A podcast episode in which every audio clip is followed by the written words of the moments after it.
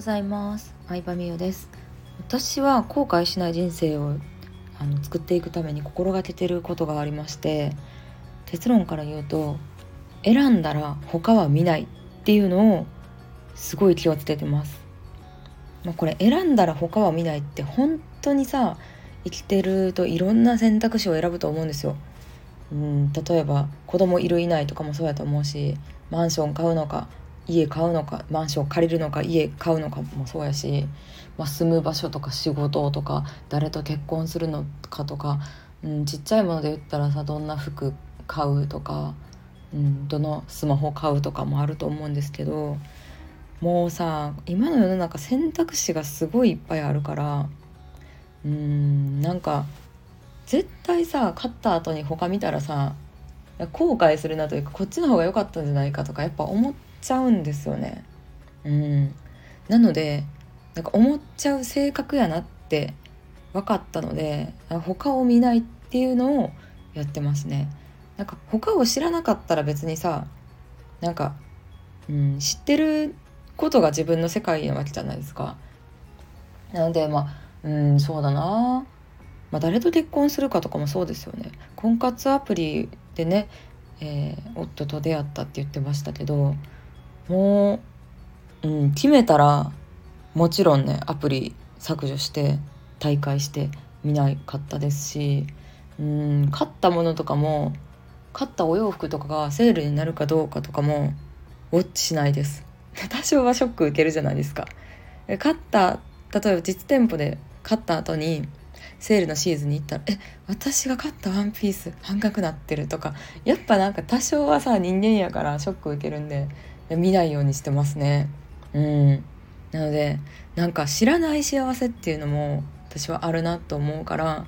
自分のメンタルを保つっていうのは大人であれば結構マナーというか大事な要素でもあるので自分のメンタルを保つためにも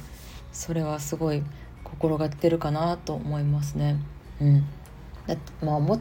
うん、なんだろうなその向上心自分が頑張るためのもっともっとっていうのはいいと思うんですよ。でもなんかあれ買ったらよかったとかあれにしといたらよかったとか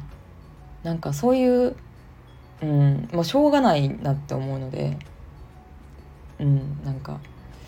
ねどういうどういうのがいいかなどういう例で話すと分かりやすいかな。うん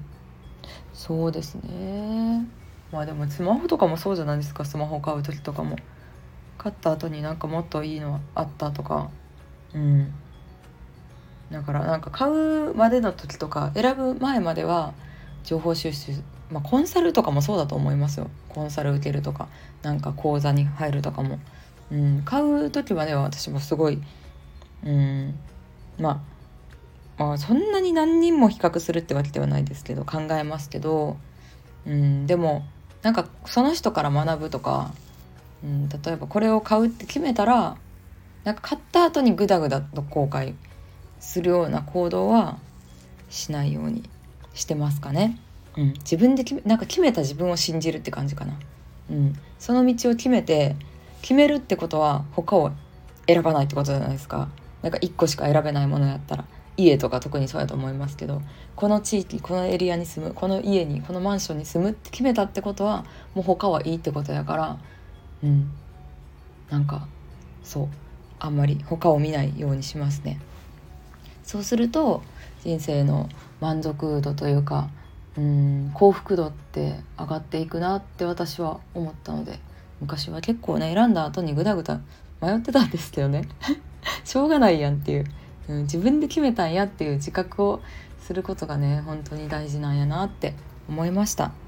というお話でした。ありがとうございました。